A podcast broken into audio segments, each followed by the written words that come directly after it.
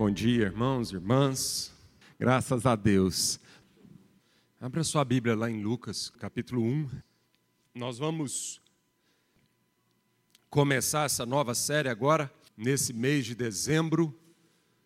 Boas novas, good news. Uma época de tantas fake news, né?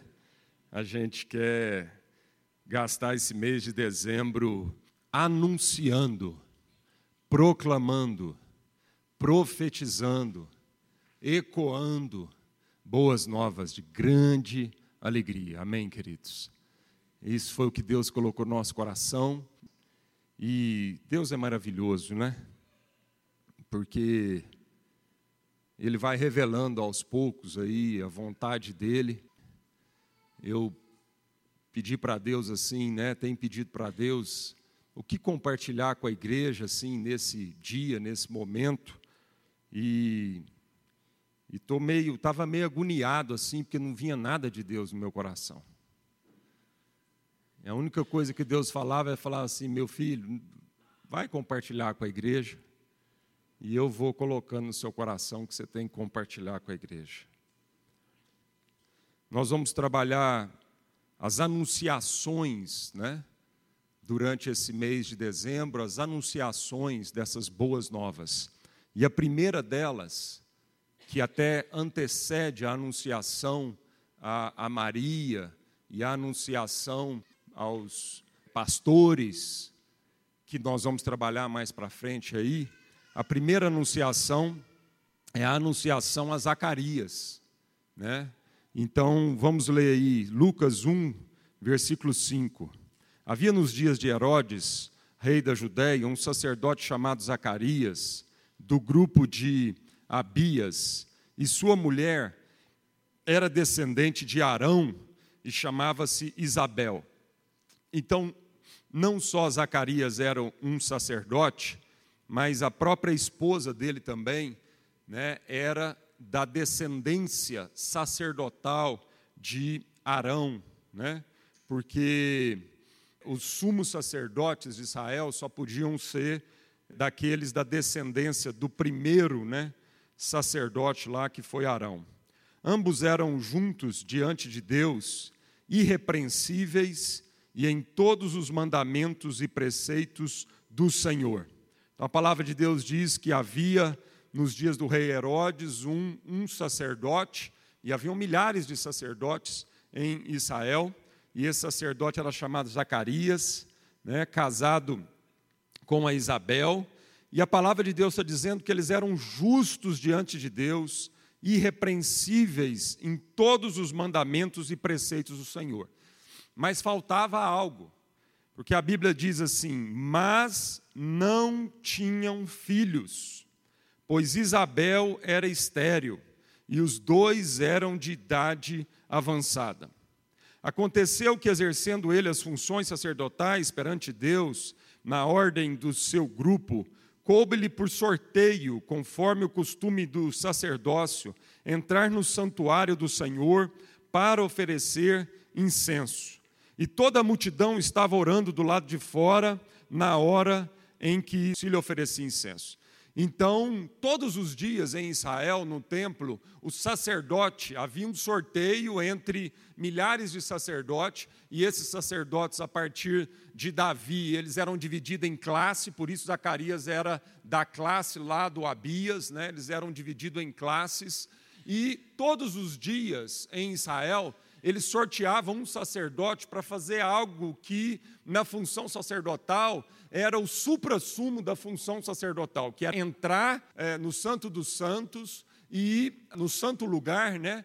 E oferecer ali um, um aroma, um incenso ao Senhor no altar lá do incenso, né? É, esse lugar, esse altar do incenso, ele ficava logo antes do véu que separava o Santíssimo Lugar que era o lugar onde ficava a arca da aliança, e se tinha um véu, esse lugar, somente uma vez por ano, o sumo sacerdote podia entrar Né? Então, os outros sacerdotes eles só podiam ir até o santo lugar, onde eles fariam ali essa oferta de incenso ao Senhor. E o altar do incenso, ele, ele era um caixote de madeira coberto de ouro, né? É, transpassado com argolhas de ouros ali, e ali é, era onde o sacerdote entrava de manhã e à tarde, eram dois períodos do dia, e ele então pegava brasas lá do altar do sacrifício, colocava sobre esse, esse caixote revestido de ouro, né, essa, com madeiras, e, se não me engano, ele tinha uma medida mais ou menos 90 centímetros por 45 de largura, e ali ele colocava as brasas e derramava um incenso, né, derramava ali um líquido aromático, e é quando esse líquido batia na brasa, subia-se uma coluna de fumaça. Né? E aí então era um momento de muita solenidade.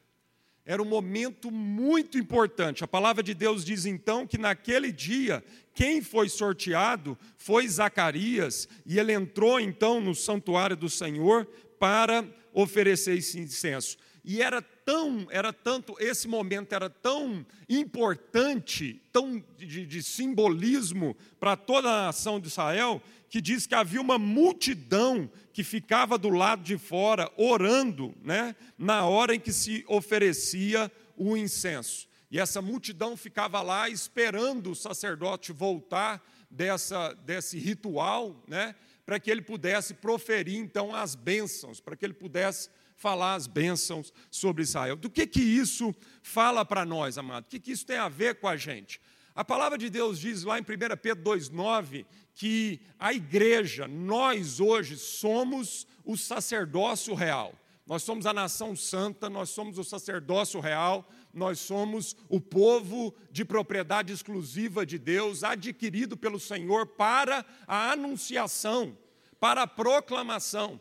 Então, essa figura que antes era o privilégio apenas de alguns homens em Israel, e mulheres e crianças não podiam sonhar em entrar nesse lugar, isso era um privilégio restrito, mas havia toda uma, uma, uma importância nesse ritual. A palavra de Deus diz que hoje, quem são esses sacerdotes que vão fazer esse trabalho de ações de graças a Deus, que vão fazer esse trabalho de entrar na presença de Deus, de oferecer a vida como um sacrifício santo, agradável, e vão então sair dessa presença de Deus e comunicar as bênçãos e anunciar e proclamar né, a glória do Senhor para a humanidade, somos nós. É a igreja. Somos cada um de nós. Agora não é mais o privilégio de poucos homens e a multidão teria que ficar do lado de fora, apenas como espectadores desse trabalho magnífico de entrar na presença de Deus, no santo lugar e oferecer a Deus um, um aroma suave, uma oferta de sacrifício de aroma suave ao Senhor e sair de lá e proclamar a vontade de Deus para o povo. Não é, esse privilégio não é mais de alguns, esse privilégio agora somos de todos nós é um privilégio nosso. E a primeira coisa que eu queria enfocar, amado, é que isso precisa ser encarado na nossa vida como um privilégio enorme. Isso tem que ser encarado não como um ritual, mas nós precisamos entender o significado desse ritual. Amém, queridos? Nós não estamos aqui para colocar é, é, luz no ritual em si, mas nós estamos aqui para entender o que cada gesto desse, por que, que Deus estabeleceu que seria dessa forma e o que cada gesto desse representa para nós hoje como igreja. Amém, amados? E uma das coisas que toda essa pomposidade, né? toda essa coisa ritualística fala para nós é do privilégio, é da gente dar importância a isso a gente entender o significado de sermos sacerdócio real, cada um de nós, entendermos o que pesa sobre nós em termos de responsabilidade e privilégio. Verso 11: Então apareceu-lhe um anjo do Senhor em pé, à direita do altar do incenso. Ao vê-lo, Zacarias ficou perturbado e teve muito medo. Então, amados, nessa função de ir para esse lugar secreto, como nós acabamos de cantar, e buscar a face de Deus, o discernimento de Deus, ouvir a voz de Deus, ser aqueles que vão fazer essa mediação, né, em Cristo Jesus, porque estamos em Cristo Jesus, de levar as pessoas a Cristo, proclamar e anunciar as boas novas. Nesse lugar, amado, muitas vezes nós vamos nos deparar com o inesperado. Nós vamos nos deparar com anjos do Senhor. Nós vamos nos deparar, amado, que Zacarias entrou ali para um ritual e Zacarias encontrou naquele lugar o inesperado. Ele encontrou com o Senhor. O anjo do Senhor, Gabriel, estava naquele lugar. Amém?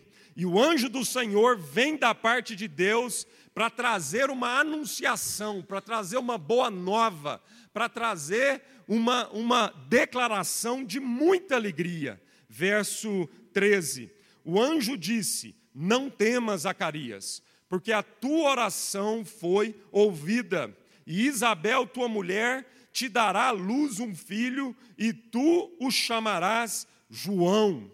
Terás alegria e satisfação, e muitos se alegrarão com o nascimento dele, porque ele será grande diante do Senhor não beberá vinho, nem bebida forte, e será cheio do Espírito Santo desde o ventre materno. Ele converterá ao Senhor, seu Deus, muitos israelitas. Irá diante do Senhor no espírito e poder de Elias, para reconduzir o coração dos pais aos filhos e os rebeldes à prudência dos justos, a fim de comunicar, de constituir um povo preparado para o Senhor.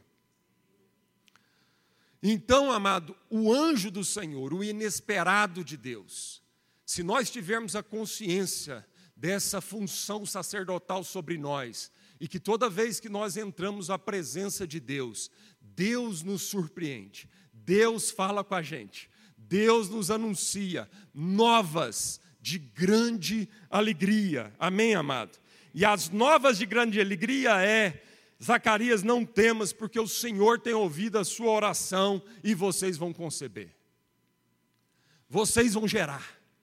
Nós lemos lá atrás, havia um mais na vida de Zacarias e Isabel apesar deles serem justos, apesar deles obedecerem os preceitos, apesar deles serem homens e mulheres do Senhor, havia um mais na vida de Zacarias e de Isabel. E esse mais era que eles não podiam gerar. Ela era infértil e os dois já estavam com uma idade avançada. No entanto, o inesperado de Deus anuncia para esse casal que havia muito mais de Deus ainda para a vida deles. Amém, amado?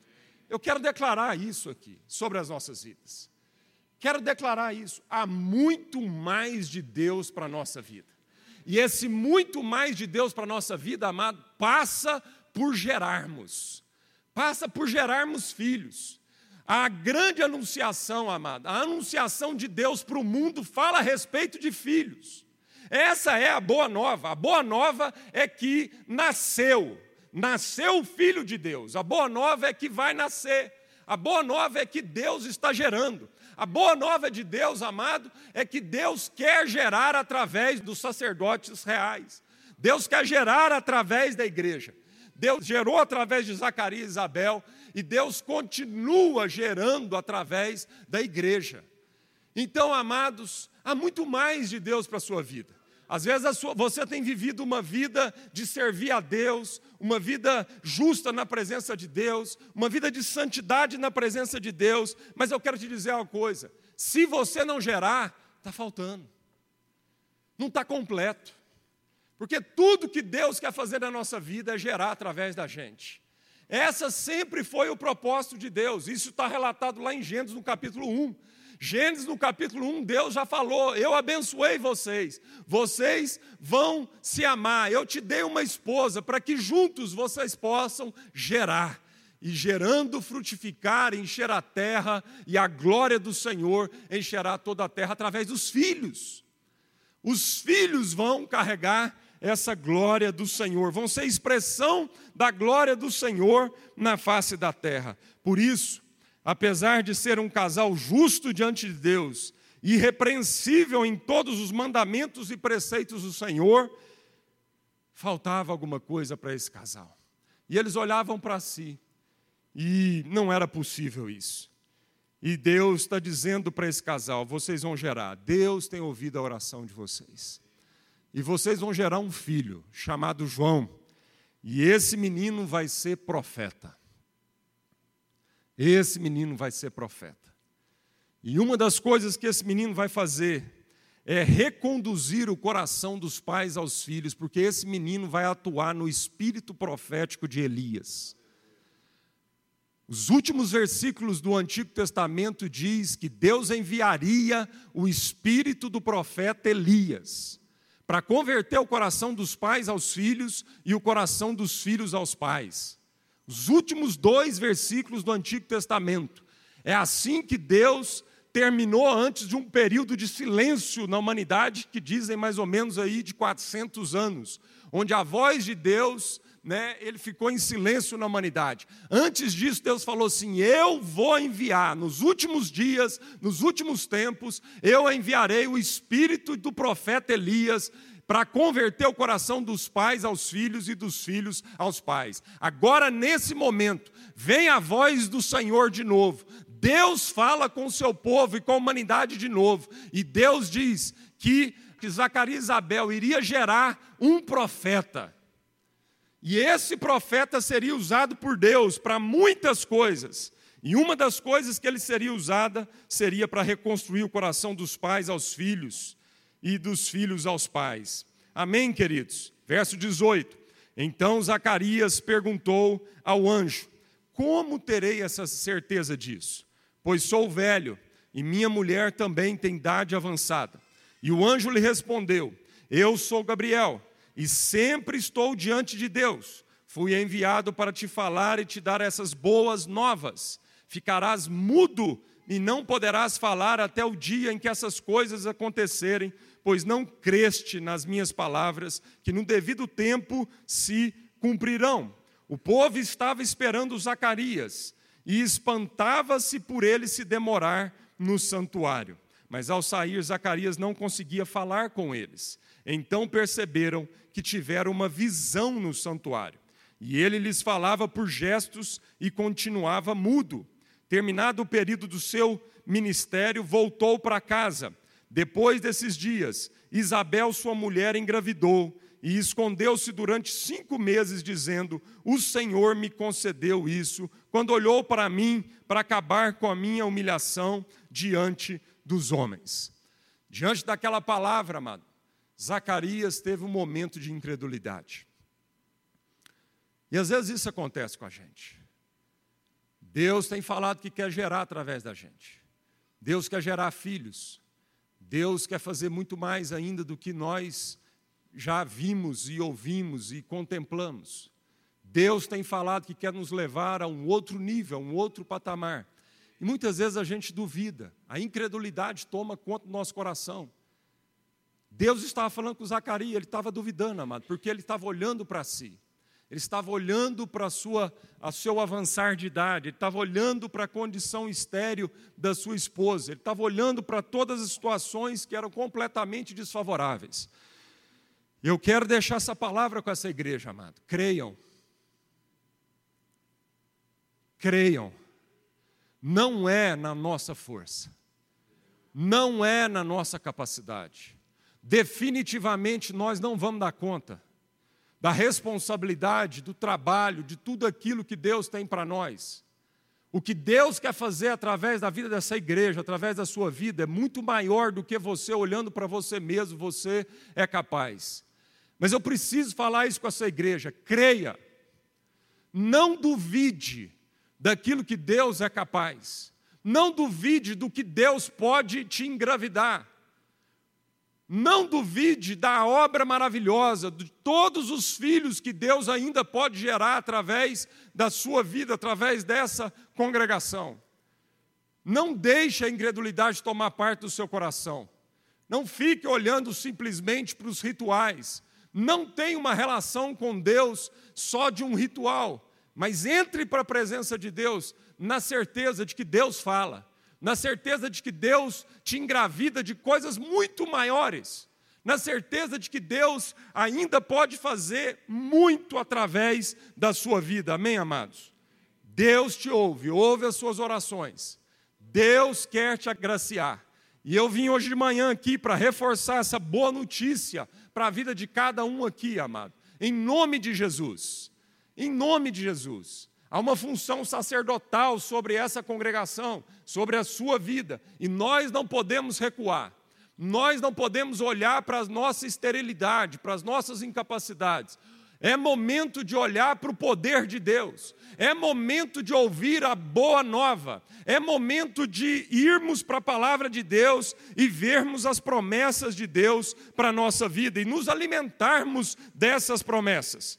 E foi justamente porque Zacarias duvidou que por um período de pouco mais de nove meses ele ficou mudo completamente. E Deus é, deu essa mudez na vida de Zacarias para que ele não conseguisse proferir incredulidade da sua boca. E foi nesse momento de mudez que Deus foi trabalhando no coração desse homem. Agora eu te convido aí para o versículo 67. Logo após o nascimento de João Batista, quando ele foi levado lá para o templo para ser circuncidado. Então, verso 67. Então Zacarias, seu pai, ficou cheio do Espírito Santo e profetizou, dizendo: Bendito seja o Senhor, Deus de Israel, porque visitou e libertou o seu povo e nos fez surgir uma salvação poderosa na descendência de seu servo Davi assim como tem anunciado por meio dos seus santos profetas desde tempos antigos, para nos livrar das nossos inimigos e da mão de todos os que nos odeiam, para ser misericordioso com nossos pais e lembrar-se da sua santa aliança e do juramento que fez a Abraão, nosso pai, e de conceder-nos que, libertados da mão de nossos inimigos, o cultuássemos sem medo em santidade e justiça em Sua presença, todos os dias da nossa vida. E tu, menino, serás chamado profeta do Altíssimo, porque irás à frente do Senhor, preparando os seus caminhos, para dar ao seu povo conhecimento da salvação pelo perdão dos seus pecados, graças à profunda misericórdia do nosso Deus, pela qual a aurora lá do alto nos visitará para iluminar os que estão das trevas e na sombra da morte, a fim de guiar os nossos pés no caminho da paz. E o menino crescia e se fortalecia em espírito e morou no deserto até o dia da sua aparição pública a Israel, amado. Então, nesse momento, amado, houve um período de mudez, houve um período onde Deus foi trabalhando na vida de Zacarias mas graças a Deus chegou o momento de Zacarias profetizar. E ele então declara o propósito dessa salvação, o propósito dessa anunciação, o propósito mesmo. Ele declara: olha, esse menino será chamado profeta do Altíssimo. Esse menino será chamado profeta do Altíssimo. A Bíblia diz lá em Joel, no capítulo 2, diz que os nossos filhos e as nossas filhas profetizarão, e os nossos velhos sonharão, e os nossos jovens terão visões. E eu queria aqui trazer, amado, essa palavra para que a gente gere filhos. Filhos que serão profetas, esses meninos serão profetas. Esses meninos apontarão um caminho esses meninos irão à frente do Senhor, preparando os seus caminhos, para dar ao povo conhecimento da salvação pelo perdão dos seus pecados, para iluminar os que estão nas trevas, na sombra da morte, a fim de guiar os nossos pés no caminho da paz. Deus quer gerar através de nós profetas, um ministério profético um ministério que aponta para o Cordeiro, o ministério que vai numa terra cansada, num deserto, preparando o caminho para esse Cordeiro, anunciando essa salvação, trazendo a iluminação desse cordeiro para a vida da humanidade. Amém, amados? Se você for comigo lá em Isaías 40, a promessa em Isaías 40 diz o seguinte: que está sendo cumprida aqui, através de João Batista. Essa promessa se cumpre agora com a vida desse profeta. Isaías 40 diz: Consolai o meu povo, consolai, diz o vosso Deus, confortai o coração de Jerusalém e proclamai-lhe que já se cumpriu o tempo da sua luta que o seu pecado foi perdoado e já recebeu em dobro da mão do Senhor por todos os seus pecados. Voz do que clama, preparai o caminho do Senhor no deserto, endireitai ali uma estrada para o nosso Deus. Todo vale será elevado, todo monte, toda colina serão rebaixados. Ao terreno, o terreno acidentado será nivelado e o que é íngreme será aplanado. A glória do Senhor se revelará, e todos juntos haverão, pois foi o Senhor quem falou. Amém, querido? O profeta Isaías profetizou isso. Centenas de anos antes dessa promessa se cumprir agora na vida de João Batista. Ele é, ele foi essa voz no deserto. Uma voz que clamou no deserto. Uma voz que preparou um caminho, uma voz que falou de Jesus, que apontou para Jesus. Quando João Batista estava ali à beira do Rio Jordão, batizando, um batismo de água, ele olha para Jesus se aproximando, agora já mais ou menos aí com 30 anos de idade, né, 28, 29, 30 anos de idade, ele olha para Jesus, ele aponta para Jesus e diz: Eis este aí. Eis o que os profetas disseram: Eis o Cordeiro de Deus que tira o pecado do mundo. Eis aquele que eu não sou digno nem de desatar as sandálias. O ministério profético, amado, que anuncia boas novas. O ministério profético que diz que é chegado o tempo de perdão, é chegado o tempo onde todo, todo monte elevado será aplanado, todo coração altivo será humilhado. O ministério profético que diz que todo vale, todo medo da morte, todo vale de sombra da morte será aterrado, e os caminhos serão aplanados. Eis o ministério profético, amado, que começa em João Batista e agora é o ministério profético que continua através da vida dos profetas da igreja do Senhor. Amém? E esses profetas serão os nossos filhos. E nós precisamos gerar esses profetas sem medos. E eu estou falando de filhos cronológicos, eu estou falando de jovens mesmo de idade. Eu estou falando de uma igreja que não tem medo de estimular os nossos jovens a cada vez mais eles assumirem uma função profética no nosso meio. Que eles sejam boca do Senhor para nos dizer, trazer discernimento de Deus, sabedoria de Deus e direção de Deus. Eu estou falando também, amado, daqueles jovens profetas que nós vamos gerar, que não são tão jovens na idade, mas que nós vamos gerar em Deus, pessoas, homens e mulheres, que através do ministério sacerdotal da igreja vão ser gerados em Cristo. E esses serão João Batistas, no sentido de continuar apontando para Cristo continuar declarando a, a, aurora que vem do céu e ilumina os homens. Amém, queridos?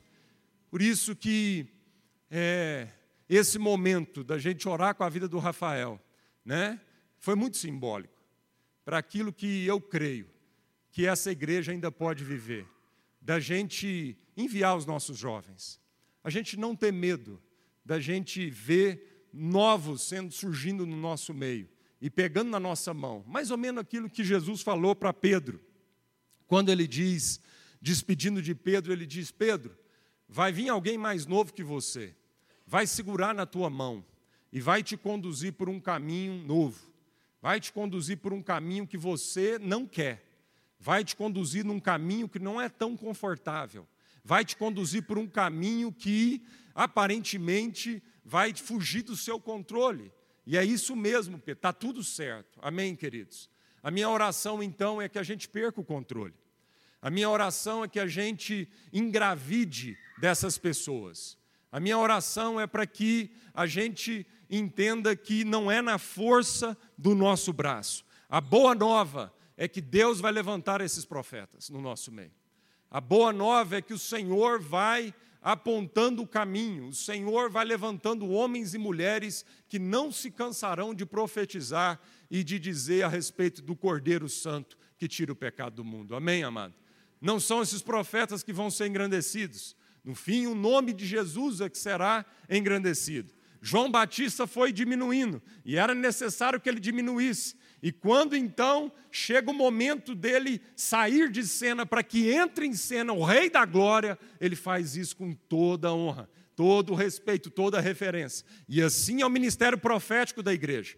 O ministério profético na igreja não é um ministério que se coloca em cena e traz para si a luz. Mas o ministério profético da igreja é o ministério que sempre aponta para o Cordeiro Santo sempre aponta para aquele que nós não somos dignos de desatar as sandálias. Sempre aponta para aquele, olha, este é o Cordeiro Santo, este é o prometido de Deus, este é aquele que todos os profetas profetizaram. Chegou o tempo, é chegado o tempo, é chegado o tempo dos montes serem abaixados é chegado o tempo dos, dos pecados serem perdoados. É chegado o tempo dos vales serem aterrados em nome de Jesus. Eu queria que a gente orasse nesse momento. E eu queria agora profeticamente orar com os nossos jovens. Oh, Jesus. Conforme está escrito no profeta Isaías, Estou enviando à tua frente meu mensageiro, que preparará teu caminho.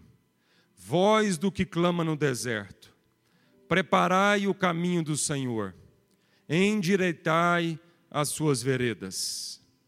Assim apareceu João Batista no deserto, pregando o batismo de arrependimento para perdão dos pecados E João batiza com água. Ele, porém, Jesus Cristo, batiza com o Espírito Santo de Deus. Senhor amado, nos dê consciência da responsabilidade, do privilégio, da glória do nosso ministério sacerdotal de que cada um aqui foi chamado para ser um sacerdote real. E todos aqui fomos chamados para entrarmos na tua presença, oferecendo aromas agradáveis ao Senhor, ações de graça, oferecendo a nossa vida como um sacrifício em teu altar, oferecendo um louvor e uma adoração que é fruto de lábios que confessam o teu nome, Senhor.